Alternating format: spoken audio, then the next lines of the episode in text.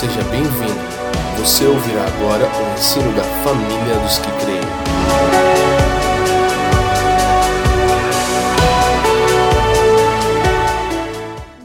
Tudo foi criado a partir da intencionalidade, do propósito de Deus de revelar a sua natureza. Então, toda a criação foi feita em cima da vontade de Deus. Então, Deus coloca o seu poder a serviço da sua vontade. Então, tudo que está feito é para que Deus revele a sua natureza, a sua natureza seja comunicada. Então, essa é a vontade de Deus. A vontade de Deus era comunhão. Então, tudo foi feito porque Deus estava desejoso de relação, de comunhão. Por isso que é o Espírito de Deus. Então, o que, que define o Espírito de Deus? Comunhão. Então, Deus é Espírito. Importa que aqueles que o adorem, adorem Espírito em verdade. Então, Deus é adorado onde? Na comunhão. Onde é que Deus é glorificado? Na comunhão. Onde é que um pai está realizado? A bem-aventurança começa como? Como é que começa lá? O homem bem-aventurado. Diz o homem bem-aventurado é aquele que traz pão para sua casa, sua mulher é uma videira frutífera, a mulher é redimida, se tornando alegre mãe de filhos, e os filhos são como rebentos da oliveira ao redor da sua mesa. Então a bem-aventurança é família. Por isso que Deus faz o homem solitário viver em família. Então, Deus só pode ser conhecido na sua vontade, na relação. Então Deus não é abençoador do indivíduo. Deus é abençoador da relação. Glória a Deus, amados. Por isso que é bom e agradável que os irmãos vivam em comunhão, porque ali Deus ordena a bênção e a vida. Então deixa o Espírito de Deus ministrar o seu coração. Deus é abençoador, então a bênção de Deus está espalhada sobre todos. Ele faz o sol nascer sobre justos e injustos, a chuva cai sobre justos e injustos. Amém? Mas ser abençoado não quer dizer muita coisa se a bênção não é transformada em vida. E a bênção só é transformada em vida não quando ela é desfrutada, mas é quando ela é compartilhada. Então, por isso que é bom que os irmãos estejam em comunhão, porque a bênção se transforma em vida. Glória a Deus, amados. Aleluia.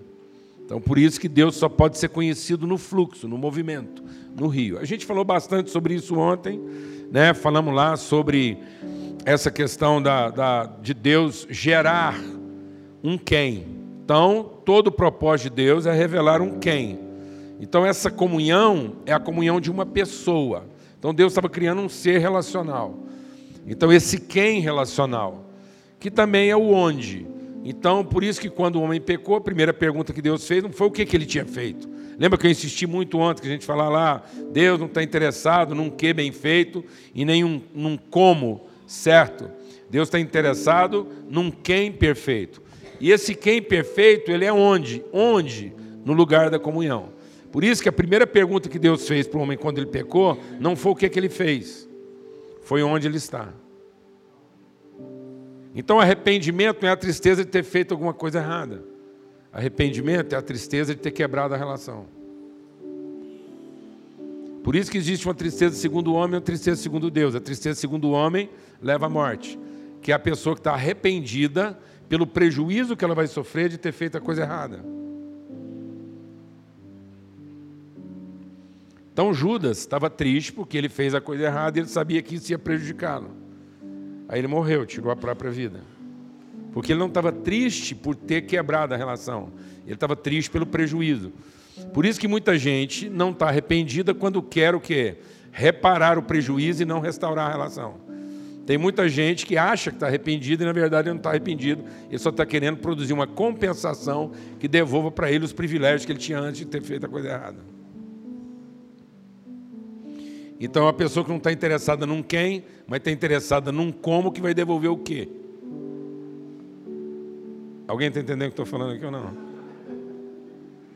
Amém? Então, isso é para reforçar o que a gente compartilhou ontem. Então, esse quem de Deus, ele se revela num onde. Por isso que é um onde quem. É um quem onde. Por isso que a bem-aventurança é um homem plantado junto a ribeiro de águas. Então a definição de, de plenitude está relacionada a um quem que se forma num onde.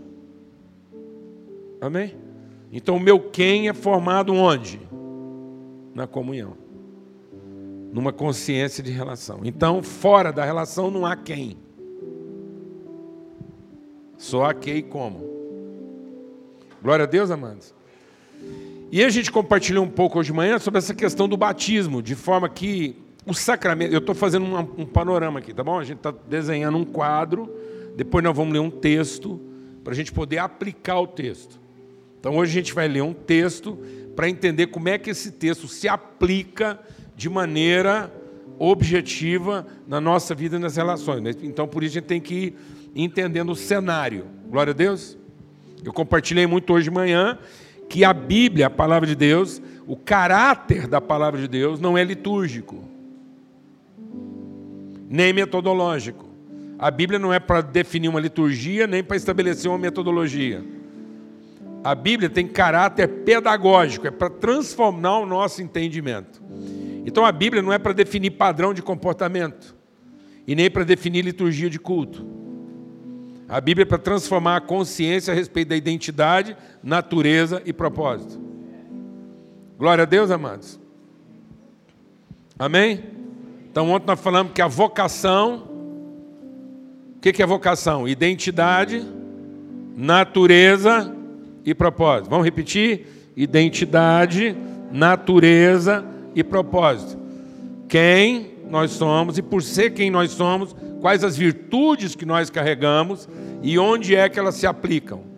Então, hoje de manhã a gente falou muito sobre isso, sobre essa questão do batismo em nome do Pai, do Filho e do Espírito Santo. E aí a gente entendeu o quê? A gente entender que esse os sacramentos não têm caráter litúrgico. Um dos problemas nossos com os sacramentos é que a gente foi conferindo aos sacramentos um caráter litúrgico ou institucional.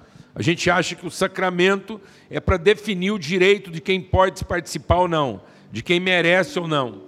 Ou que o sacramento é uma liturgia de devoção. E não. O sacramento é de caráter pedagógico.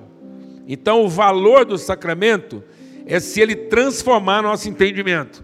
Então, é uma prática para inspirar uma consciência. Então, o, o valor do sacramento é se ele forma uma cultura e não se ele estabelece um padrão comportamental. Está indo muito depressa? Amém? A maioria aqui é jovem, todo mundo hoje tem pensamento acelerado, então vamos embora. Amém? Amém, amados? Então o batismo não é um rito de inclusão litúrgica. O batismo não é uma relação de direito. Não é para dizer quem merece ser aceito ou não. O batismo não tem caráter de juízo meritório. O batismo tem caráter de pedagogia para a justiça.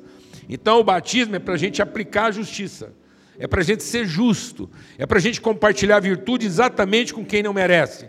Então, o batismo é para deixar patente que a igreja é formada não a partir do seu fisiologismo, mas a igreja é formada a partir do seu espírito de adoção. Então o batismo é um rito pedagógico de adoção. Amém? Adoção numa relação que é pautada por uma referência. Qual a referência? O amor. Por uma evidência. Qual a evidência? A graça. E por uma consciência. Qual é a consciência? A comunhão. E aí então nós temos uma identidade, agora vamos relacionar uma coisa com outra. Então eu falei o quê? é um batismo para dizer que a pessoa agora ela tem um caráter trino. Todo filho de Deus representa uma identidade, uma natureza e um propósito. Qual a identidade? Amor. Ele é feito de amor. Qual é a evidência de que ele é feito de amor? Ele tem um coração dadivoso. Ele é gracioso. Ele oferta espontaneamente e não para alcançar algum tipo de vantagem. Glória a Deus, amados. Aleluia. E ele oferta espontaneamente porque o propósito da vida dele é promover a comunhão. Amém? Então, quem está em todo filho? Então, em todo filho de Deus está o Pai está o Filho e está o Espírito Santo. Amém? E isso é uma relação dinâmica. Então, se a gente falasse assim um pouco mais assim, fácil de entender, é como se eu tivesse uma filosofia que é a essência, a referência. Mas uma filosofia, um pensamento, uma referência, uma palavra, seria só ideologia se ela não tivesse o quê? Uma metodologia, uma prática, uma evidência. Então, uma filosofia tem que gerar uma metodologia, mas a metodologia seria só rito e religião se ela não produzir uma pedagogia, se ela não gerar uma cultura. Então eu tenho uma referência, o amor, tenho uma evidência. Então, qual é a prática, qual é a metodologia de quem é gerado em amor? Graça. Todo mundo que é gerado em amor oferta espontaneamente, não oferta por interesse. Amém? E por que, que ele faz isso? Qual é a intencionalidade disso? Gerar uma consciência de comunidade. Quebrar a ideia de coletivo, entender que a igreja não é um coletivo de eus, mas é uma comunidade de nós. Nós podemos dizer isso juntos? A igreja não é um coletivo de eus, mas é a comunidade de nós. Amém, amado? De modo que nós não é plural de primeira pessoa. Nós não é plural de eu. Porque nós não é plural de primeira pessoa. Nós é a primeira pessoa em plural. Glória a Deus, irmão. Amém? Porque é uma identidade. É interessante porque na gramática hebraica, a conjugação verbal não começa com eu. A conjugação verbal começa com nós. Porque não haverá sentido em nós começando de eu, mas haverá sentido em eu começando de nós. Então, se o meu pensamento começar em nós, haverá sentido para eu. Mas se o meu pensamento começar em eu, não vai ter sentido para nós. Glória a Deus, amado. Então eu preciso aprender a conjugar o verbo na primeira pessoa em plural. Amém? Uma rave é um coletivo de eus. E tem muita gente achando que igreja é rave. Porque cada um vem satisfazer a sua necessidade, gosta ou não do culto, e depois vai embora e não tem compromisso com a comunidade. Amém? Então aí a gente compartilhou hoje de manhã o seguinte, que nós podemos ter vários raciocínios. Mas nós só temos dois pensamentos. Só existem duas maneiras de pensar. E você pode raciocinar de várias formas nessas duas maneiras de pensar. Ou você pensa como escravo, ou você pensa como filho. Ou você pensa na perspectiva de quem tem um serviço a prestar e vai alcançar um direito de reconhecimento pelo serviço prestado, então o escravo pensa em mérito e reconhecimento. O filho pensa em conhecimento e revelação. Então, deixa o Espírito de Deus ministrar o seu coração. Quando o diabo pecou, quando o diabo se rebelou, não vou nem dizer que ele pecou, se rebelou. Quando o diabo se rebelou, ele não se rebelou fazendo uma coisa errada. Porque às vezes a gente está achando que o que pode nos afastar de Deus é a coisa errada. Não, o que mais nos afasta de Deus e mais rapidamente é a coisa certa pelo motivo errado. que é a religião. Jesus não chamou uma prostituta de filho de Satanás. Jesus não chamou nenhum ladrão de filho de Satanás. A única classe social que Jesus falou, vosso pai é o diabo, eram os religiosos. E os religiosos falavam em nome de Deus e não falavam em nome de qualquer outra divindade. Amém, irmãos? Glória a Deus. Então, quando Jesus veio visitar a cidade, ele não foi num prostíbulo, fechar o prostíbulo. Ele não foi na Câmara, fechar a Câmara Municipal. Jesus não foi depor Pôncio Pilatos. O único lugar que Jesus identificou que estava corrompendo a cidade inteira foi o templo no culto.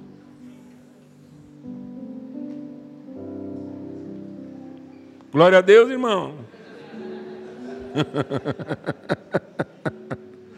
Amém?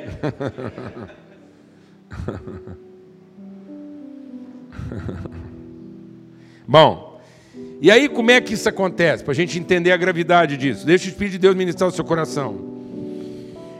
Como é que o Lúcifer virou diabo? Como é que Lúcifer virou Satanás? Alguém sabe que, que, que era, quem era Lúcifer? Lúcifer é o sinete da perfeição. Alguém sabe o que é sinete da perfeição? Muita gente acha que sinete é sino, badalo. Não. Sinete é um carimbo. Sinete é um selo. Então, Lúcifer era o ISO 9000 do céu. Então, Lúcifer era o padrão de qualidade de tudo que se fazia no céu. Então, tudo que a anjaiada fazia, os, os serafim, né, tudo que eles faziam, tinha que passar na escrivaninha do Lúcifer, ele olhava para ver se estava dentro do padrão, ele dava um carimbo de aceite, senão ele devolvia, tinha que fazer de novo. Como é que ele virou diabo? Simples. Ele não pensou em fazer uma coisa errada. Ele não pensou em roubar. Ele pensou em merecer. Então Lúcifer virou diabo no dia em que houve comércio no coração dele, no dia que ele achou que ele podia tirar algum um proveito do certo que ele fazia.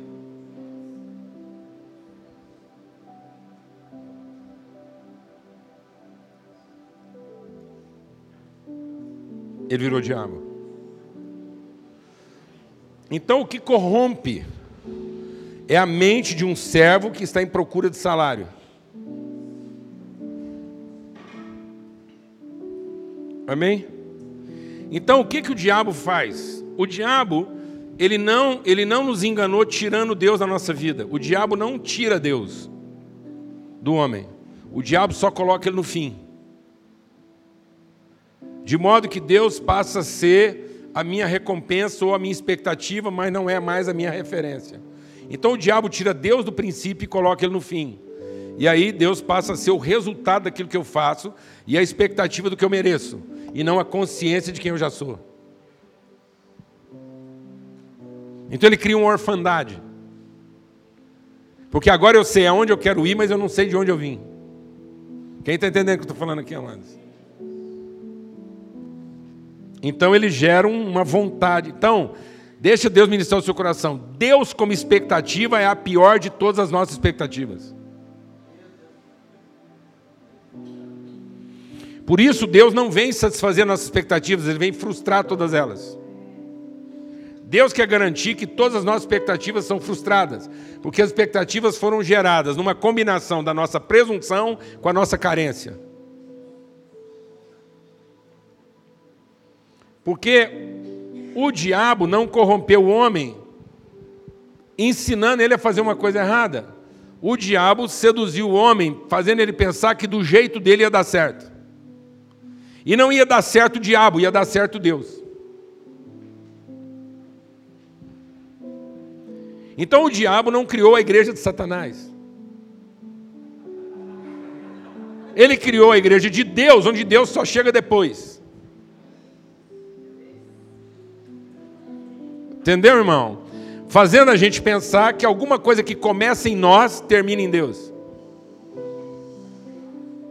Não há nada que começando em nós vai terminar em Deus, só vai terminar em Deus aquilo que começou nele. Então não é a imagem de Deus que eu criei agora que eu quero alcançar. Babel não era uma igreja satânica. A Babilônia não era a proposta de construir uma igreja para o diabo. A Babilônia era de empenhar um esforço humano de autoproteção que alcançasse Deus. Então Babel foi construída em cima de uma expectativa de divindade que recompensasse o homem pelos seus esforços. E a vida cristã não é uma expectativa de divindade, é uma perspectiva de divindade. Onde Deus é a minha perspectiva, é a minha referência, não a minha expectativa. Amém, amados? Glória a Deus. Então, por isso que ontem nós compartilhamos muito o seguinte: que a palavra de Deus não é para a gente produzir definições humanas do divino. A palavra de Deus é para a gente entender as definições divinas do homem. Então a verdadeira espiritualidade não é um ser humano tentando ser espiritual. A verdadeira espiritualidade é um ser espiritual se esforçando para ser humano. Vou repetir. Tende em vós o mesmo sentimento que houve também em Cristo Jesus, que se esvaziando achou-se em figura humana. Então o que vai salvar o mundo não é um homem em figura divina, mas é Deus em figura humana. Amém, irmãos? Então o nosso culto da divindade não aproxima o homem de Deus, afasta o homem de Deus.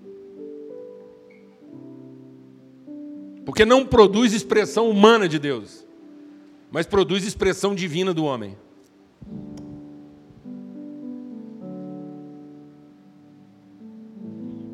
Entendeu?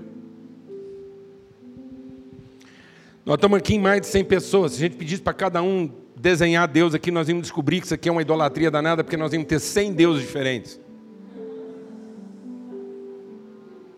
Porque cada um definiria Deus à sua maneira.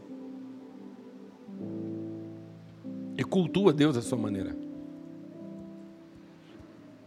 Amém? Então, o ambiente da igreja não é para a gente produzir uma definição de Deus, o ambiente da igreja é para que, em comunhão, Deus possa nos definir como homem. Então, Cristo é o nosso Salvador, porque Ele é a imagem perfeita de quem Deus é. Então, a imagem de Deus não é plural, Deus não estava fazendo uma imagem, Deus está fazendo a imagem. E a imagem de Deus é Cristo, e Cristo é Jesus e o corpo. Então a imagem de Deus é Jesus, o Cristo. Então a imagem de Deus é a igreja com Cristo, é Cristo com a igreja. Então a nossa relação é a imagem de Deus. Individualmente eu não sou a imagem de Deus. Relacionalmente eu sou a imagem de Deus. No corpo eu sou a imagem de Deus, sozinho eu não sou.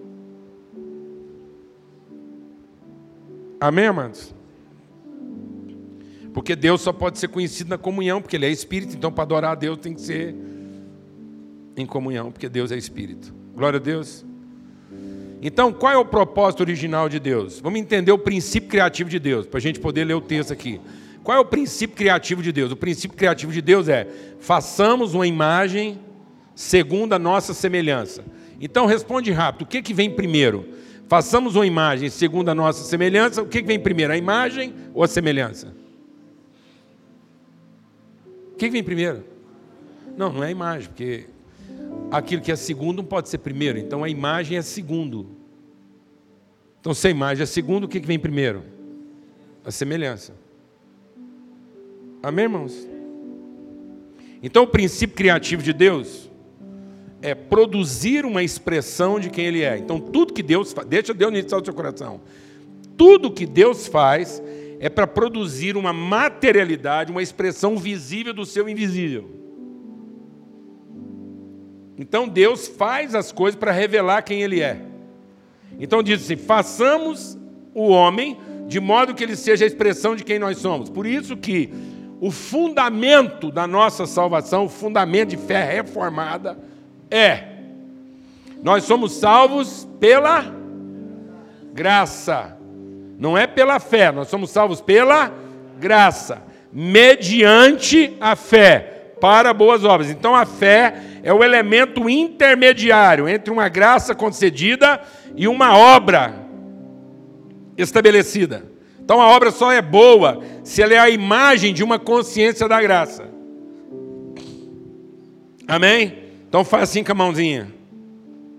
Graça, fé, e obras.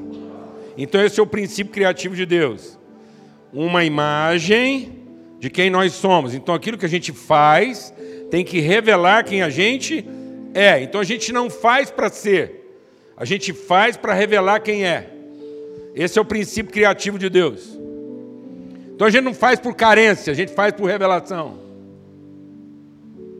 Amém. Então, a revelação de quem nós somos. Então, somos cremos, fazemos. Graça, fé e obras. Então a fé é a consciência de uma bênção concedida, de modo que eu não faço nada para ser abençoado. Fazer alguma coisa para ser abençoado é ensino de demônios.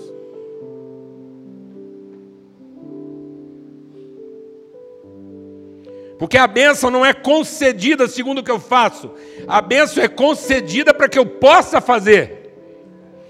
Antes de Deus dizer ao homem o que fazer, ele primeiro o abençoou. Senão o homem não podia fazer nada.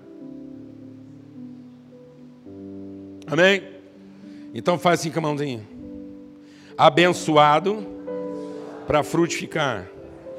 Abençoado para frutificar. Então essa é a nossa natureza, uma semelhança. Para não, mano. Uma semelhança e uma imagem. Abençoado para frutificar. Graça, fé e obras. De modo que o fruto é a expressão visível de uma bênção já concedida. De modo que aquilo que a gente faz é para dar materialidade à consciência que nós temos de quem nós já somos. Amém? O que, que o capeta fez? Ele veio e fez a gente pensar como um escravo. Então, se o princípio criativo de Deus é abençoado, pode fazer, abençoado, pode repetir várias vezes. Abençoado para frutificar. Identidade, natureza, propósito. Referência, evidência, Consciência. Glória a Deus, né, mano. Está fazendo sentido? O que, que o capeta fez? Ele não mudou de assunto. O capeta não veio conversar de outro assunto. Se o assunto de Deus conosco era fruto, ele veio conversar de quê?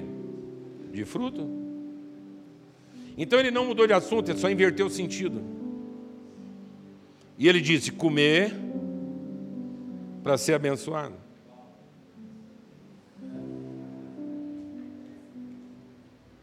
Então Deus tinha ensinado, abençoado para fazer. E o capeta diz: não, façam para ser. Porque no dia em que você fizer, então você será. Então nós deixamos de ser frutificadores para ser comedor de fruto.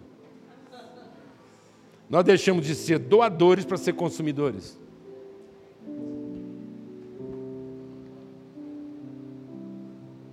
Amém, irmãos? Então nós deixamos de representar salvação para representar safadeza.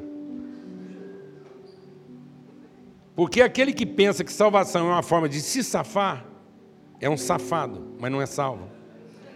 Então tem gente que pensa que salvação é para que ele se safe. Não, isso é um safado, porque o safado está sempre pensando em se safar. Então salvação é para que eu me sacrifique. Então eu não fui abençoado para ser poupado, eu fui abençoado para ser sacrificado. Então a fé não é para que eu receba, a fé é a certeza do que eu tenho para oferecer. Então a fé não é para você ter uma mulher que você merece, a fé é para você ser o marido que ela precisa. Aleluia, irmão. Então aproveite amar a sua mulher enquanto ela não presta, porque depois que ela prestar, pode ser que você ama ela por interesse, aí já não é amor. Aproveita amar o seu marido enquanto ele não presta totalmente, porque a hora que ele ficar bom de tudo, pode ser que alguém desconfie se você está amando ele ou se você é interesseira. Glória a Deus, amados. Então houve uma inversão do pensamento sem mudar de assunto. Então o diabo não vai propor para você fazer uma coisa errada. Ele vai propor para você fazer aquilo que você julga certo pelo motivo errado. Porque nada nos afasta mais rapidamente de Deus do que trafegar na mesma direção no sentido oposto. Amém? Então, enquanto Deus está querendo descer, tem muita gente pensando em subir. Enquanto Deus continua olhando para baixo, tem muita gente olhando para cima. Enquanto tem muita gente pensando em chegar em Deus, Deus ainda continua querendo descer para chegar no homem. Por isso que o conhecimento de Deus está na sua maior distância e não na sua menor distância. Quem se lembra do rio de Deus de Ezequiel? Então, o mais próximo de Deus é o mais longe dele, não o mais perto. Por isso que a glória de Deus foi revelada na medida em que o Filho de Deus foi a maior distância possível que ele podia ir de Deus em favor do seu irmão. Glória a Deus, amados. Quem quer ficar perto vai andar em águas rasas. Mas quem está disposto a assumir o risco de ir tão longe, a ponto de quase não conseguir ver mais Deus para poder ver o seu irmão, vai conhecer águas profundas. Então a plenitude do homem não está na proximidade, tempo e distância, está na proximidade e semelhança. Então Deus é conhecido na sua semelhança quando eu estou disposto ao maior sacrifício de distância para alcançar o mais distante de Deus. Por isso que é o rio. Por isso a palavra de Deus diz que ele é aquele que subiu, porque ele é primeiro aquele que desceu. E desceu onde? As partes mais baixas da terra. Glória a Deus, amados. Amém? Então, quando o diabo fez isso, ele dessignificou todas as coisas. Então, nós vivemos uma crise de identidade.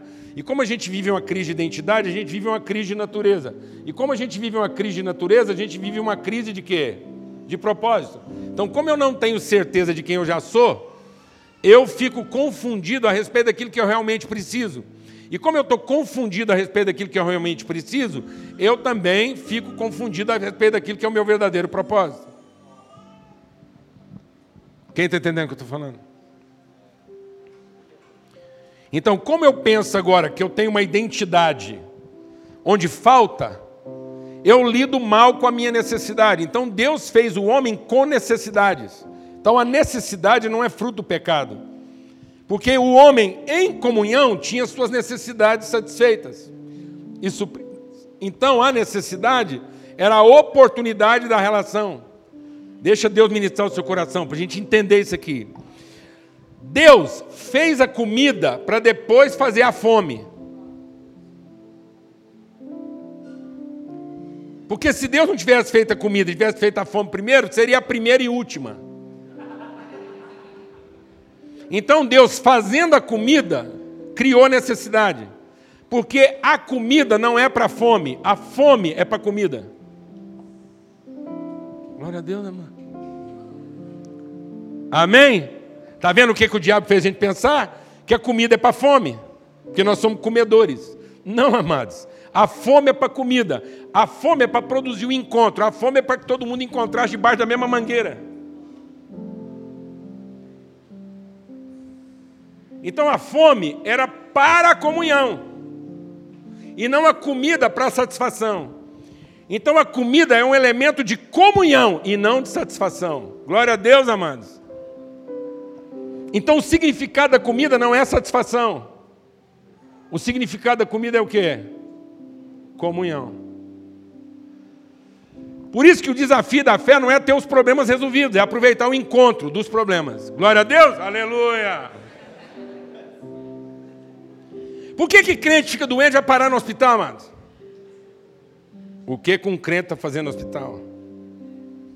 O que que Paulo foi fazendo numa cadeia? Por que, que Paulo foi preso? Para a igreja orar e ele ser liberto. Tá bom, as cadeias abriram as portas e ele não saiu. Porque Paulo não estava lá preso porque Deus tinha se esquecido dele ou porque faltou oração. Paulo estava preso para ter um encontro. Então Paulo não podia ir embora da cadeia enquanto ele não tivesse o um encontro. Então quando um crente vai parar no hospital é para quê, mano? Para ter um encontro. Aí nós reza para o crente sair de lá. Eu vou falar uma coisa para vocês, amados. Você sabe por que, que Jesus Cristo é o nosso Salvador? Porque ele não era filho de crente. Porque se Jesus fosse filho de crente, Jesus fosse filho de crente, ele não era nosso Salvador. Porque no exato momento que ele fosse preso, a gente ia fazer uma campanha, um jejum, ia colocar o Brasil inteiro orando na internet para Jesus não ficar preso mais do que um dia ou dois. Jesus livre. A gente ia fazer a campanha. A gente ia fazer a campanha. Porque onde já se viu um menino bom daquele que nunca fez nada de errado, nunca desobedeceu o pai, só 33 anos de idade na cadeia, com potencial de ministério, de formar uma igreja com mais de 20 mil pessoas num dia. O que, é que um rapaz desse está fazendo preso? Só pode ser porque o pai dele não é crente, a mãe dele não é crente, ou está atrasado no dízimo. Deve ser alguma maldição familiar. Nós íamos fazer uma campanha no dia seguinte, ele estava livre e nós ficava sem Salvador. Porque Jesus veio para o encontro. Para a intersecção. Por isso, igreja não é lugar de devoção a Deus, é de intersecção entre as pessoas. Glória a Deus, amado. Igreja para que na necessidade a gente se encontre. E aí a gente começa a compartilhar riquezas e pobrezas. Para que a gente entenda que na comunhão há suprimento, porque já fomos abençoados. Mas não quer dizer que porque eu fui abençoado que eu não tenho necessidade. Agora, quando eu não tenho consciência da bênção já recebida, minha necessidade se torna carência. Aí eu não sou um ser necessitado, eu sou um ser o quê? Carente. Doido para resolver a carência e não para desfrutar a comunhão. Então Deus nos fez com necessidade para produzir gradiente. Porque só há fluxo onde há gradiente onde há diferenças. Glória a Deus. Por isso que Paulo diz que nossas reuniões estão fazendo mais mal do que bem. Ele não está falando isso para um bordel. Ele não está falando isso para um centro espírita. Ele não está falando isso para um hindu, para um budista. Ele está falando isso para a igreja. As reuniões pagãs não fazem tão mal para a comunidade quanto as reuniões religiosas da igreja.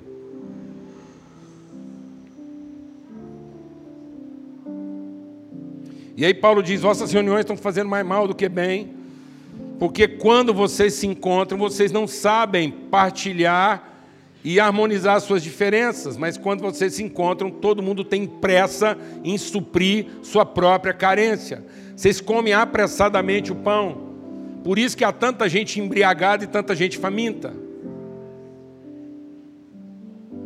Glória a Deus, amados. Eu tenho que dar um testemunho para vocês. Eu vou ter que usar esse tempo aqui para dar um testemunho.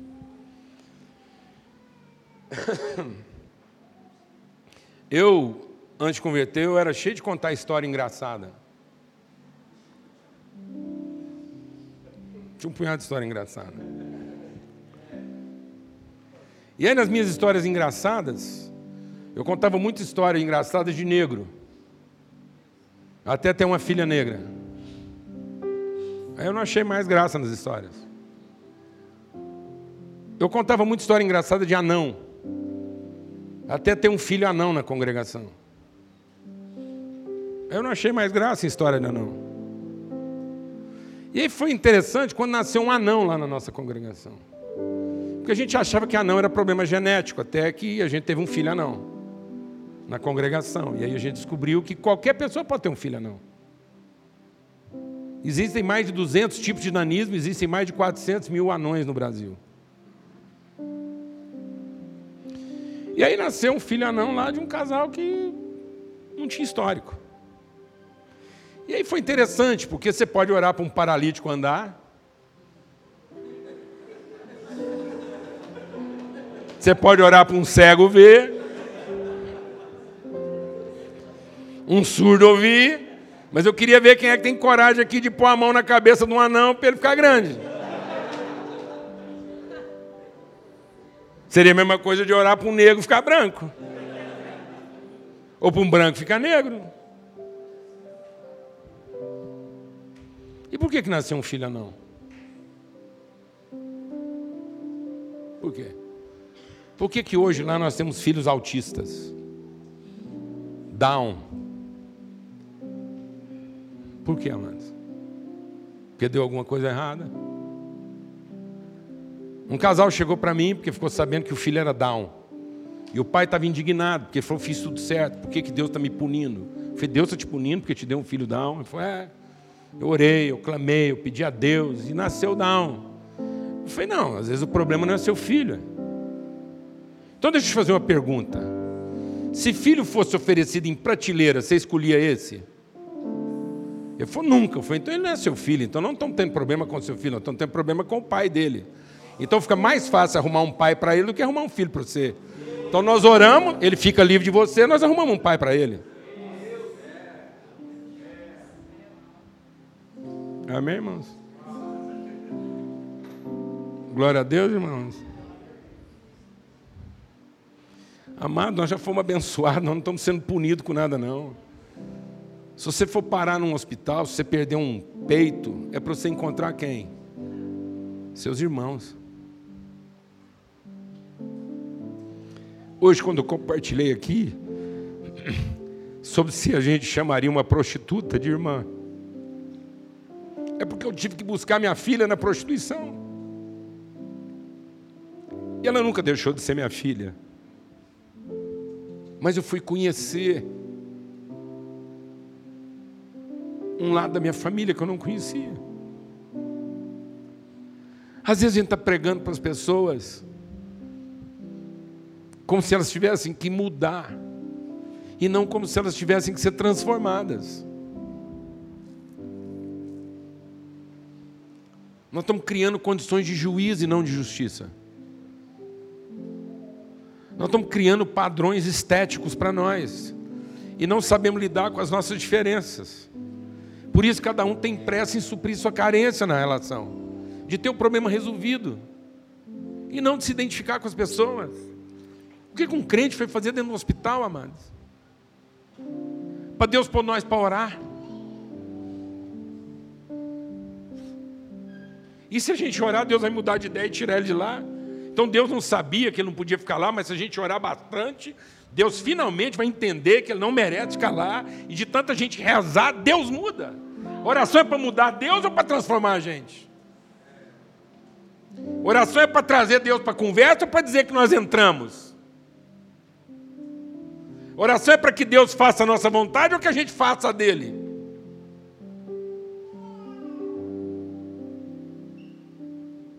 Alguém está entendendo isso aqui, amado? Então eu queria ler com vocês, para a gente ressignificar rapidamente aqui agora um outro sacramento que é a mesa, que é o que Paulo está dizendo lá em 1 Coríntios 11. Ele está dizendo: olha, a mesa perdeu o significado. Então, uma das coisas mais essenciais, então, o batismo é um sacramento pedagógico. O batismo é uma palavra empenhada de compromisso e não um rito de aceitação. Então, o batismo é para que haja um compromisso de adoção, de palavra empenhada. De modo que as relações da igreja são estabelecidas a partir de uma palavra empenhada e não de um comportamento aceitável. Glória a Deus, amados. Então, os, os sacramentos preservados pela reforma são de justiça, de caráter pedagógico. Por que, que é o sacramento? É uma prática na igreja em que o Espírito Santo toma da eficácia dessa prática para comunicar o que? Virtude. O que é virtude? Conhecimento. É para que a nossa fé evolua para os afetos. Porque se a nossa fé não evoluir para os afetos, nós nos tornamos estéreis e óbvios. Então Deus quer libertar a igreja da obviedade e da esterilidade, para que a igreja não gere na carne, mas gere no espírito em cima de compromissos assumidos e palavra empenhada, e não de ritos que padronizam o comportamento. Então não é de juízo, é de justiça.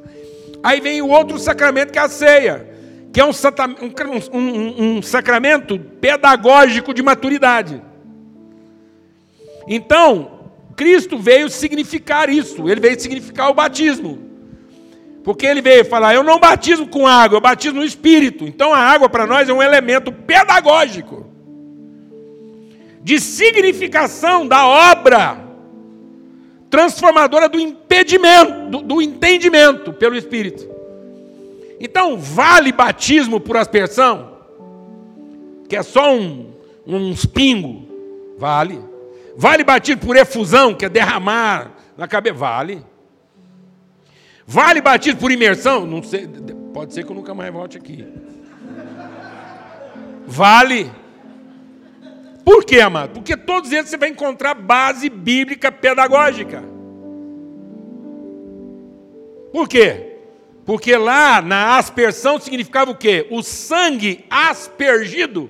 Bastaria uma gota de sangue para justificar. Então, se você quer acreditar num batismo do poder mesmo, uma água poderosa, não é aquela que é muita para você afundar, não.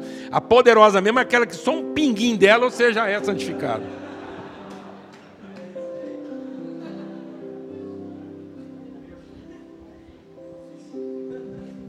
Pensa o poder daquela água. Tem. Pá, o cara já está batizado no Espírito. Efusão, por quê? Porque nós somos lavados pela lavagem de água, pela palavra. E esse lavar não é o abandono de uma vida de pecado, mas é a tomada de uma nova consciência em Cristo Jesus. A água derramada que lava, que purifica, transforma o entendimento. E a imersão? É porque fomos sepultados com Cristo e ressuscitamos com Ele. Então, é a pedagogia da transformação do entendimento, de ser uma nova criatura, um batismo de espírito, de consciência e não de água. A água é o símbolo. Não vai adiantar nada, é só água. Se isso não for no entendimento. Glória a Deus, amados. Batismo. Batismo no Pai, no Filho e no Espírito Santo. E a ceia. Então Paulo está significando a ceia. Ele está falando: olha, presta atenção. Eu estou citando um texto, nós estamos lendo Bíblia aqui, amém? E nós estamos citando aqui. Aí Paulo vai falar lá em 1 Coríntios, ele diz assim: olha, se nós não tivermos consciência do corpo, então o pão que nós estamos comendo é maldição. E aí eu lembro na igreja, eu era filho de presbítero. Com 14 anos de idade, não tinha mais nenhuma escola na cidade para eu estudar. Eu já tinha sido expulso de todas. Meu pai vivia pagando mico, uma vergonha para ele como presbítero. E o dia mais desgraçado da minha vida é o dia que eu errava a mão e ia na igreja, era ceia. Porque eu lembro que o pastor pegava aquele pão sagrado, punha lá na frente, em voz solene, ele dizia assim: agora, cada um examine-se a si mesmo. E quem comer do pão ou beber do cálice indignamente é réu de condenação. Fala, agora eu estou lascado, porque eu falava assim: hoje é o seguinte, se eu comer o pão, Deus me mata. Mas se eu não comer, a igreja me mata. Então, todos dois jeitos, hoje eu estou lascado. E como eu sempre acreditei mais na misericórdia de Deus do que da igreja, mesmo sabendo que eu não podia, eu comia. Eu comia e falava com Deus, falava, Deus, segura mais essa aí. E vai tendo paciência. Mas eu preciso entender que se eu não comer isso aqui agora, eu estou morto aqui na congregação. Então eu preferia mentir para a igreja e acertar com Deus do que, entendeu? Mentir para Deus para acertar com a igreja. Alguém está entendendo o que eu estou falando aqui ou não, mano? Até que eu comecei a entender que esse examinar a si mesmo não é examinar se eu mereço, é examinar se eu tenho consciência do corpo. Glória a Deus, amados. Que o espírito da ceia não é. Alguém me arruma um pedaço de pão lá, por favor. Que o espírito da ceia não é comer. Que o rito estabelecido por Jesus na ceia não era o rito de comer pão sagrado, mas era a pedagogia de santificar o pão. Então, o que, que Jesus nos ensinou a fazer? Porque o que, que Paulo está dizendo? Ele falou: oh, vocês entenderam errado. Porque vocês estão achando que a ceia é para comer. E a ceia não é para comer, a ceia é para repartir. Então a palavra de Deus diz assim: que Jesus tomou o pão e deu graça. Ora, se Jesus está agradecendo o pão, é porque ele não é merecido. Ele está dizendo que se ele não é merecido, ele é nosso. Porque se ele fosse merecido, era meu. Eu não tinha que agradecer a Deus, eu tinha que agradecer a mim. Porque foi meu esforço, eu trabalhei para isso, agora o pão é meu, eu reparto se eu quiser. Mas já que eu estou dando graça, é para deixar claro que eu não mereço. É dádiva. Eu fui abençoado, então se eu fui abençoado, aquilo não é para mim, é para a comunidade. Então eu estou agradecendo, glória a Deus, amado. Então eu não estou agradecendo o pão, eu estou agradecendo o privilégio de ser aquele que vai abençoar a relação. Quando você senta na mesa e dá graça, você agradece o que, amado? A comida ou a comunhão? Os frangos e os cachorros e os meninos agradecem a comida. Os adultos agradecem a comunhão. Por isso que as crianças comem primeiro e os adultos ficam para depois, porque a comida do adulto não é comer, é ver o outro comendo. Glória a Deus, amado. Aleluia. A fome do adulto não é comer o pão do menino. A fome do adulto é ficar sem pão para o menino comer. Glória a Deus, amado. Aleluia. Então Jesus explicou a você, falou assim: ó, presta atenção. Ele pegou o pão, deu graças. E tendo dado graças, ele partiu.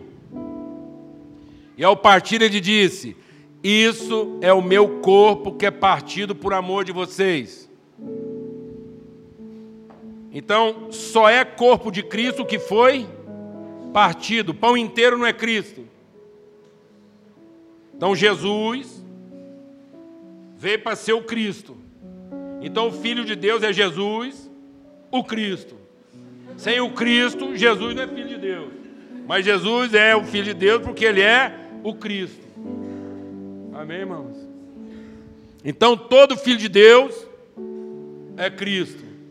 Glória a Deus. Então, se você quiser alguma coisa preservada na sua vida, não coloque na mão de Jesus. Porque Jesus tem uma mania feia. Tudo que você põe na mão dele, ele dá graças. E reparte.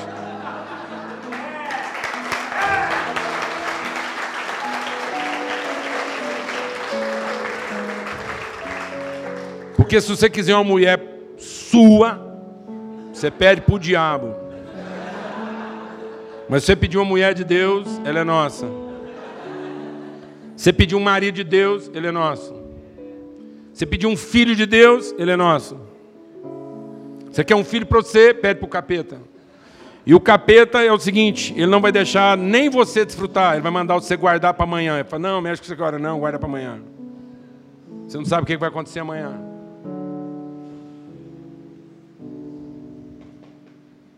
Então, qual é a melhor maneira de salvar um pão, amados? Como é que você salva um pão? Fala para mim um pão salvo. É um pão que é partido e comido, porque agora ele já está salvo como pão. Que se você guardar ele, pode ser que ele se perca como pão e amanhã não seja mais pão.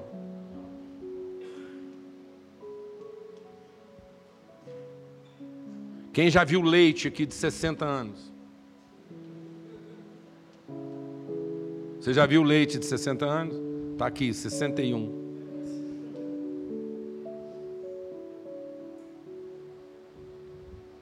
Aquilo que eu recebi, que foi dado, foi salvo. Aquilo que é preservado pode ser perdido. Então aquilo que você guarda pode ser perdido, aquilo que você compartilha já foi salvo. Você quer saber o que é inferno? vou te dar uma definição de inferno que às vezes você tem lá na sua casa e não sabe o que é inferno. Sabe aquela parte de cima do seu guarda-roupa?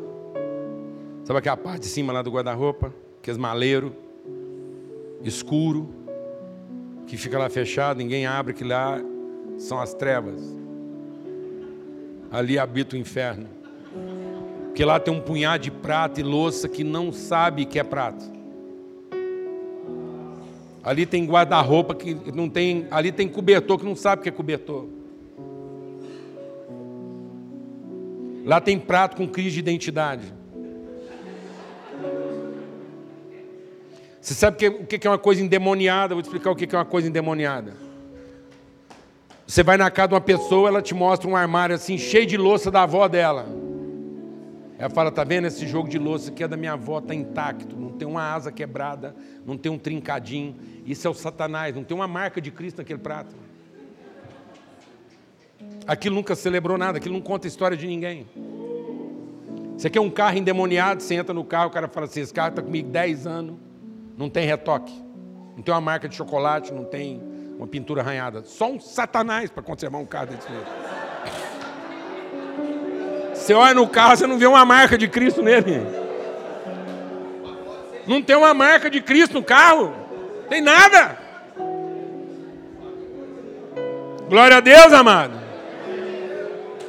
Aleluia. Agora você quer ver uma louça santa? Você chega na casa lá, tem só uma xícara. Sem a asa. Aí você fala, o que é essa xícara aqui? Fala, essa xícara aqui conta uma história. Eu tinha um jogo de louça chinês importado. Chamei a Tereza para vir aqui em casa tomar um chá, trouxe os meninos dela, aquilo tudo endemoniado. A hora que eu servi o chá, os meninos passou o pé na louça, só soprou essa xícara sem asa. Isso aqui conta a história do meu amor pela Tereza, porque ela morreu de vergonha. Eu falei, não, Tereza, isso tudo é nosso.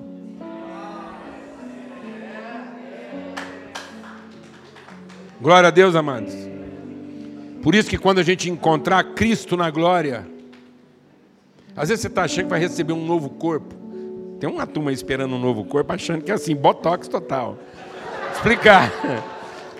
Quando a gente receber um novo corpo, qual é a única coisa que você pode ter certeza que você vai ter no novo corpo? Suas cicatrizes de misericórdia, perdão, compaixão. Aquilo que seria para condenação, agora é para salvação. Aquilo que poderia falar de inimizade, fala de misericórdia. Jesus falou: põe a mão aqui, Tomé. Põe a mão aqui. E você vai saber que é a mão do seu amigo.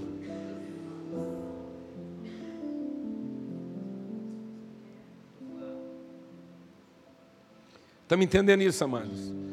Nós estamos vivendo uma vida dessignificada. Significado em cima de um certo, que não é bom. Então Jesus falou assim: presta atenção.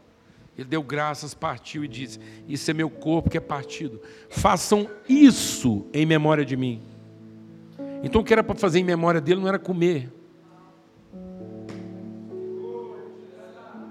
A ceia não é para comer pão sagrado, que aí a gente foi lá ensinado a pensar que eu tenho que examinar a mim mesmo para ver se eu tenho direito de morder Jesus. E vou te falar uma coisa, amado: quem finalmente alcança o direito de comer Jesus, come o resto. Quem se acha no direito de comer Jesus, come a mulher, come o marido, come os filhos, como o pastor da igreja, come a cidade.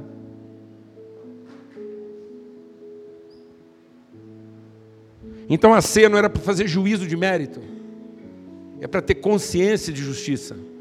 Os discípulos no caminho de Emaús estavam desapontados com quem? Com Deus? Não. Com, com, com, com, os homens? Não, com Deus. Os discípulos no caminho de Emaús estavam tão desapontados com Deus, porque Deus não foi o que eles tinham expectativa que ele fosse, que Jesus em pessoa estava com eles e eles não conseguiam ver que era Jesus. Então, porque eles tinham olhos para si, eles estavam cegos para Jesus. E eles estavam cegos para Jesus porque eles estavam com as suas expectativas frustradas. E aí Jesus ofereceu para eles um culto avivado. O louvor foi bom, o culto não foi ruim. Tanto que eles falaram assim, rapaz, não é que hora que ele estava pregando, a gente sentiu uns calor, uns arrepios, parece que o trem era quente. Então nem um culto, no fogo, com Jesus pregando. Você sabe quando finalmente os olhos daqueles homens foram abertos? Quando Jesus sentou na mesa, partiu o pão, repartiu e não ficou para comer.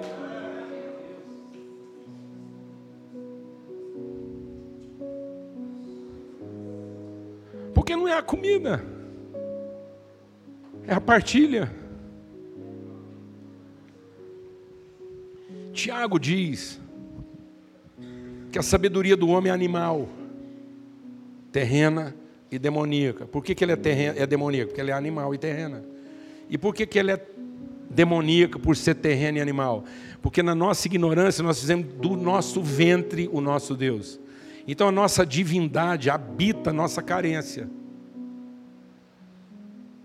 Nós veneramos o Deus da nossa carência. Nós não glorificamos o Pai, nós veneramos o Deus que vai satisfazer a nossa carência, porque o nosso Deus habita o ventre. O nosso Deus está representando a satisfação da nossa fome. Então agora abra sua Bíblia lá e finalmente vamos ler o texto aqui em Lucas, no capítulo 2.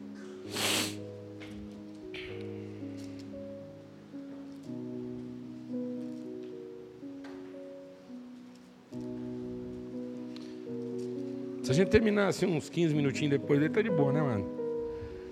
Afinal de contas, quem está mais longe de casa aqui nesse momento agora sou eu. Então diz assim: Naqueles dias foi publicado o decreto de César Augusto convocando toda a população do império para recensear-se. Este, o primeiro recenseamento, foi feito quando Quirino era governador da Síria. Todos iam alistar-se, cada um a sua própria cidade. José também subiu da Galiléia, da cidade de Nazaré, para a Judéia, cidade de Davi, chamada Belém, por ser ele da casa de Davi, da família de Davi, a fim de alistar-se com Maria, sua esposa, que estava grávida. Estando eles ali, aconteceu completarem-se os dias, e ela deu à luz o seu filho primogênito, enfaixou, deitou numa manjedoura, porque não havia lugar para eles na hospedaria. Eu falo para vocês, Amanda, Maria e José não era crente. Porque se esse casal fosse crente, Deus jamais teria marcado o recenseamento nos dias que essa mulher estava para dar a luz, tendo que viajar de jumento. Não tem condição. Deus comeu bola, porque não tem condição.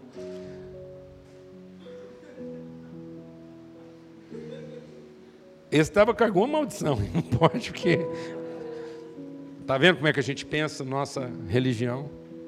Jamais pode acontecer com um crente. Já pensou a menina lá com o quartinho tudo arrumado? Pensa, as tias da Maria, as amigas dela tudo, foi lá, arrumou a casinha. O cara era carpinteiro e não marceneiro, mas arrumou muita gente para ajudar na decoração do quarto do menino. Quando está para o menino nascer, monta essa mulher numa mula com o marido dela, vai para outra cidade para fazer um recenseamento, mas pelo amor de Deus. Eu estou até escutando a Maria falar, não, já não tem condição, não.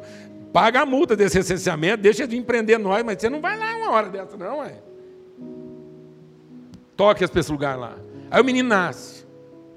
Aí, se esse casal fosse crente, eles iam bater no hotel. E o cara do hotel ia falar assim: eu queria um quarto. E o cara do hotel ia falar assim: ó. Oh, e não é que o único quarto disponível aqui, você é o cliente número 5.323, e você acaba de ganhar a suíte presidencial. E ah, glória a Deus, Deus é Pai, bem que a profeta falou, né? Fizemos uma campanha. Que é isso que acontece com o crente, amado. Ele chega lá, ele não tinha dinheiro nem para pagar um quarto ruim, ele ganha a suíte presidencial. Aí Deus abençoou mesmo. Mas não, pai, você pensa Maria falando na orelha do José. Fala, escuta, você não mandou nenhuma mensagem, reservando um quarto, não. Tudo bagunçado na vida de José. Recenseamento na hora que não podia, mulher dele grávida, montado numa mula, o cara vai para hotel, não tem quarto, tem que parar numa estrebaria. Eu fico pensando no José como pai, a luta dele para transformar aquela estrebaria na coisa mais digna possível. Eu fico pensando, porque eu sei como é que foi lá em casa a luta da Maria para tentar tornar aquela manjedoura uma coisa o mais parecido possível com o berço. Agora, por que isso, amados? Por que numa manjedoura? Para ressignificar o homem. Porque numa estrebaria é onde se reúnem os animais. Na estrebaria é onde está traduzida uma cultura terrena, animal e demoníaca. Porque os animais não se reúnem pela comunhão. Eles se reúnem para satisfação da fome. Eles reúnem para comer apressadamente o pão. Então muitas vezes nós nos reunimos para comer, amados. Mas Deus queria ressignificar o homem dizendo que nós não nos reunimos para comer nós nos encontramos para ser a comida. Por isso, o Filho de Deus tinha que ser depositado numa manjedoura. Porque Deus está salvando o homem numa mesa e não num culto. Por isso que Jesus diz: a mão daquele que me trai não está na tesouraria. Judas não estava traindo Jesus com dinheiro. Jesus diz: a mão daquele que me trai, não me traiu mentindo ou me entregando. Jesus diz assim: a mão daquele que me trai está comigo no prato. Sabe aonde Jesus está sendo traído, amados? No significado da nossa mesa. Onde a gente não se encontra mais para ter comunhão, para repartir, para servir um ao outro. A gente só se encontra para comer, para satisfazer apressadamente a nossa carência, a nossa necessidade. Então, onde é que nós estamos traindo a nossa esposa, amados? Nosso marido, filhos. É porque nós fizemos deles a nossa comida e não queremos ser o pão de Deus na vida deles. Então a traição está no prato. Por isso que quando Deus quis libertar um povo lá no Velho Testamento, e quando Deus quis libertar um povo no Novo Testamento, Ele não marcou um culto, marcou uma ceia. Amém. Então, a ceia não é para a gente comer Jesus. A ceia é para a gente comungar Cristo. A é para a gente ter comunhão com Cristo. E a gente é tão religioso que eu vou falar uma coisa aqui que a gente não tem. A gente tem um pudor religioso que é uma desgraça. Por causa do nosso pudor religioso, a gente não tem coragem de dizer uma coisa que deveria ser a nossa declaração. E quando partisse o pão, a gente também poder dizer o quê? Esse é meu corpo, que é oferecido por amor a você. Porque nós somos quem, amados? Quando Jesus pegou o pão, ele estava partindo quem? Quem que estava partindo? Nós. Que nós somos o corpo de Cristo. Então talvez na hora que ele deu a primeira partida, ele estava partindo quem? Eu, ué? Ou você? Depois ele partiu de novo. E foi partindo nós, porque ele está repartindo é o corpo. Glória a Deus. Eu queria falar de um milagre aqui essa noite com vocês, só a título pedagógico, em nome de Cristo Jesus. Se você falar que eu disse outra coisa aqui, eu nego. Se você falar aqui que eu mudei, eu nego, porque não foi com esse espírito. Eu só queria que você fizesse um exercício de imaginação livre. Vamos fazer um exercício livre de imaginação. A multiplicação dos pães. Qual é o maior milagre que a humanidade pode presenciar? Qual é o maior impossível dos homens? O que Jesus chamou de o impossível dos homens? Um cego ver? Um surdo ouvir? Um paralítico andar? Não, isso hoje já está acontecendo. O que Jesus chamou de impossível dos homens? Um rico entrar no reino dos céus. Aí estava ficando tarde, o povo estava começando a ficar com fome, os discípulos falaram assim, Jesus, é melhor mandar o povo embora, porque esse povo com fome é descontrolado. Aí Jesus falou assim, por que, que vocês mesmos não dão a eles de comer? Jesus estava sendo irônico. E aí os caras pensaram assim, mas nós não temos dinheiro para comprar comida para todo mundo. Eles já saíram pela tangente. Aí um discípulo chegou e falou, tem esse menino aqui com cinco pães e dois peixes. Amado, explica uma coisa. Quem aqui tem menino, você sabe lá, o Benjamin? Funciona assim. Cinco pães e dois peixes é muito para um menino. Então eu fico imaginando a cena daquele menino quando ele estava saindo de casa. Que menino gostava de acompanhar os trens de Jesus, falava de Jesus, ele saía atrás andando, eu estou vendo a mãe dele. Tá menino? Arrumar um lanche aqui para você. E mãe sabe como é que é menino. Menino nunca come sozinho. Então, mãe de menino, mãe boa de menino bom, sempre arruma lanche para ele e mais uns três. Sim ou não?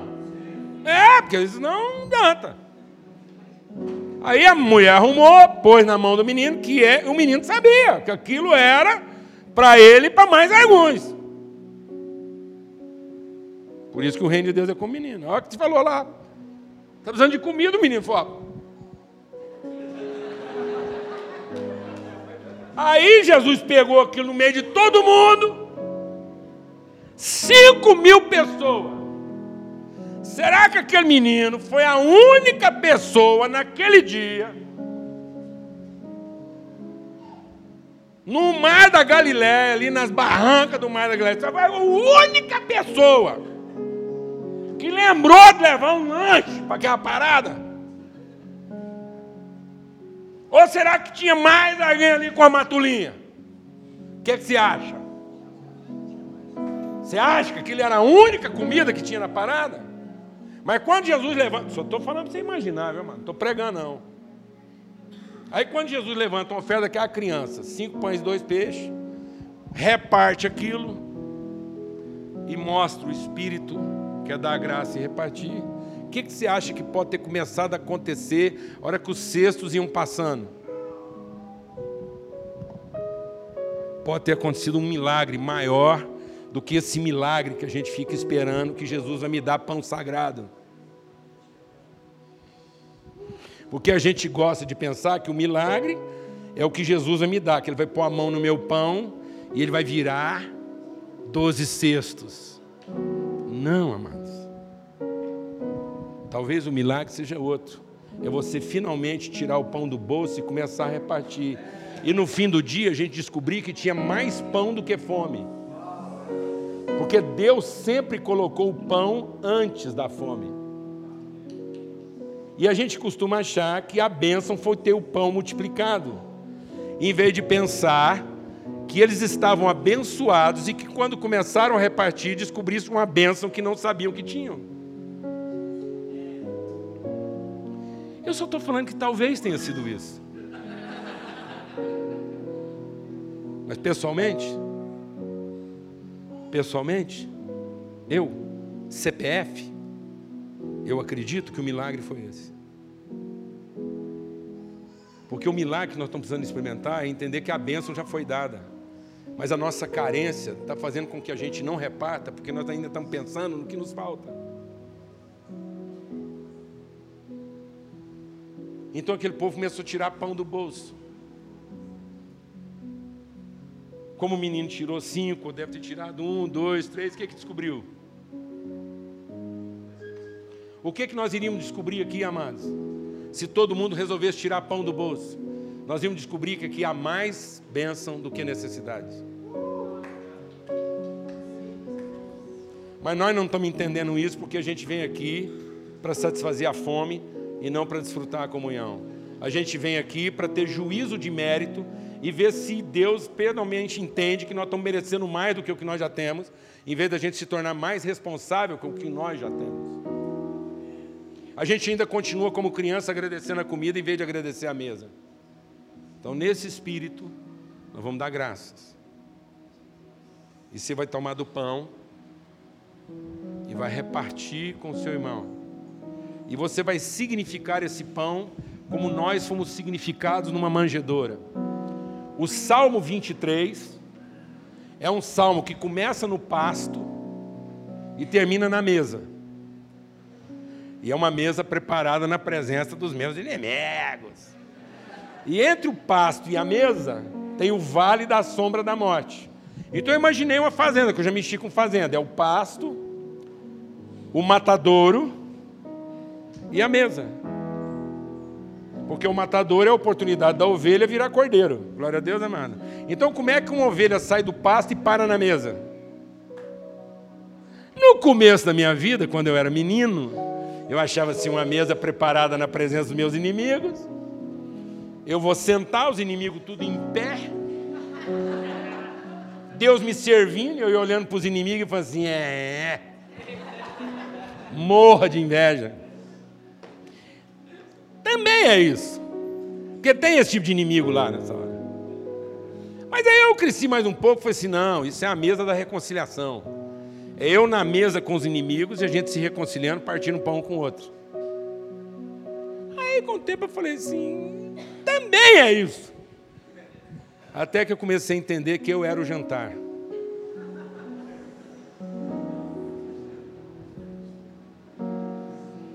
E que ele ainda regava minha cabeça com óleo. Jesus ainda manda, Deus ainda manda um azeite lá. Porque é assim que uma ovelha sai do pasto e ganha lugar definitivo na casa.